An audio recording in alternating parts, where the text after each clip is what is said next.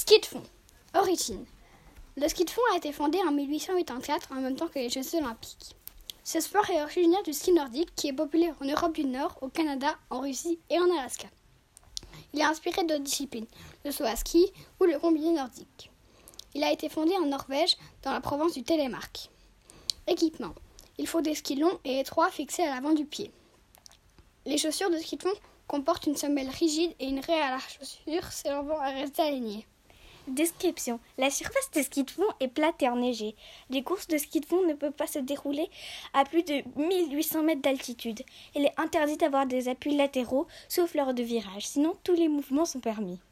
Il est aussi interdit d'enlever ses chaussures durant la course. Au ski de fond, il n'y a pas d'équipe. Record. Le 3 avril 2014, Simone Origon a battu son propre record. Il a atteint les 252,632 km/h. JOJ 2020.